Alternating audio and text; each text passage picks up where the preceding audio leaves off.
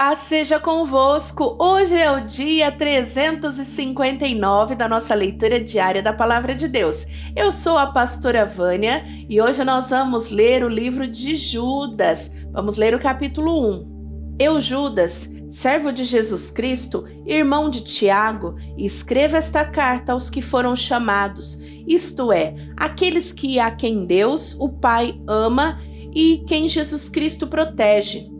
Que vocês tenham mais e mais a misericórdia, a paz e o amor de Deus. Meus queridos amigos, eu estava fazendo todo o possível para escrever a vocês a respeito da salvação que temos em comum. Então senti que era necessário escrever agora para animá-los a combater a favor da fé que, uma vez por todas, Deus deu ao seu povo pois alguns homens que não temem a Deus entraram no meio da nossa gente sem serem notados. Eles torcem a mensagem a respeito da graça do nosso Deus, a fim de arranjar uma desculpa para sua vida imoral. E também rejeitam Jesus Cristo, o nosso único Mestre e Senhor. Há muito tempo que as Escrituras Sagradas anunciaram a condenação que eles já receberam. Embora vocês conheçam tudo isso, quero lembrar que o Senhor salvou o povo de Israel, tirando-o da terra do Egito, mas depois destruiu aqueles que não creram. Lembrem dos anjos que não ficaram dentro dos limites da sua própria autoridade, mas abandonaram o lugar onde moravam. Eles estão amarrados com correntes eternas, lá embaixo na escuridão onde Deus os está guardando para aquele grande dia em que serão condenados. Lembre dos moradores de Sodoma e de Gomorra e das cidades vizinhas que agiram como aqueles anjos e cometeram imoralidades e pecados sexuais. Eles sofreram o castigo do fogo eterno, que é um aviso claro para todos. Do mesmo modo, esses homens têm visões que os fazem pecar contra o próprio corpo deles, desprezam a autoridade de Deus e insultam os gloriosos seres celestiais. Nem mesmo o arcanjo Miguel fez isso. Na discussão que teve com o diabo para decidir quem ia ficar com o corpo de Moisés, Miguel não se atreveu a condenar o diabo com insultos, mas apenas disse: Que o Senhor repreenda você. Mas esses homens xingam aquilo que não entendem, e as coisas que eles conhecem por instinto, como os animais selvagens, são estas que os destroem. Ai deles, segue o mesmo caminho de Caim. Por causa de dinheiro, eles se entregam ao mesmo erro de Balaão. E como Corá se revoltou e foi destruído, eles também se revoltam e serão destruídos.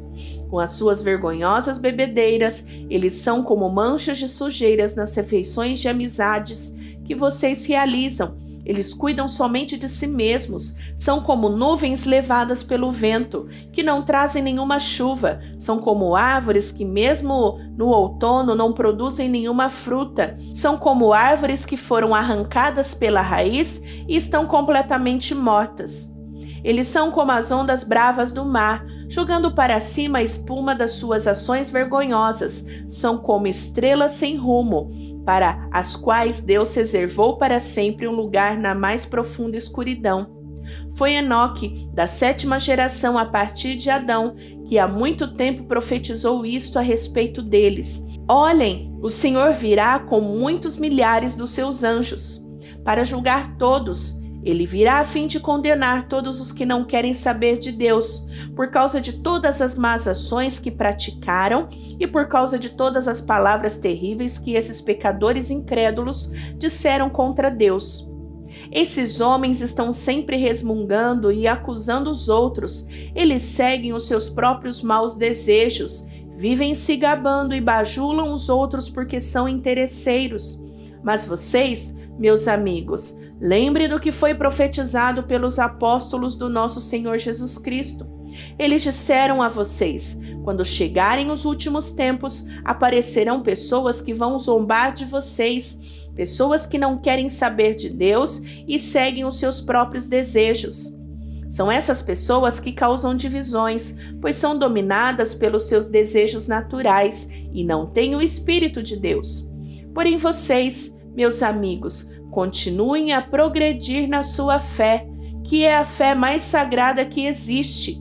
Orem guiados pelo Espírito Santo e continuem vivendo no amor de Deus, esperando que o nosso Senhor Jesus Cristo, na sua misericórdia, dê a vocês a vida eterna. Tenham misericórdia dos que têm dívidas.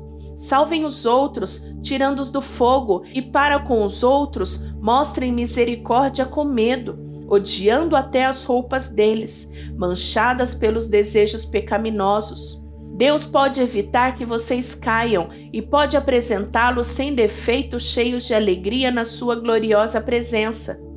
Por meio de Jesus Cristo, o nosso Senhor, louvemos o único Deus, o nosso Salvador, a quem pertence a glória, a grandeza, o poder e a autoridade, desde todos os tempos, agora e para sempre. Amém concluímos a leitura do livro de Judas. Amanhã nós vamos começar o último livro da Bíblia. Estamos caminhando aí para nossa última semana de leitura, então é claro que você não vai faltar, não vai perder nenhum livro e aproveita então e já vai aí dando o seu gostei, aperta o botão do gostei, compartilhe o vídeo, se inscreva no canal se você ainda não se inscreveu e que Deus te abençoe. Beijão da pastora Vânia. Tchau, tchau!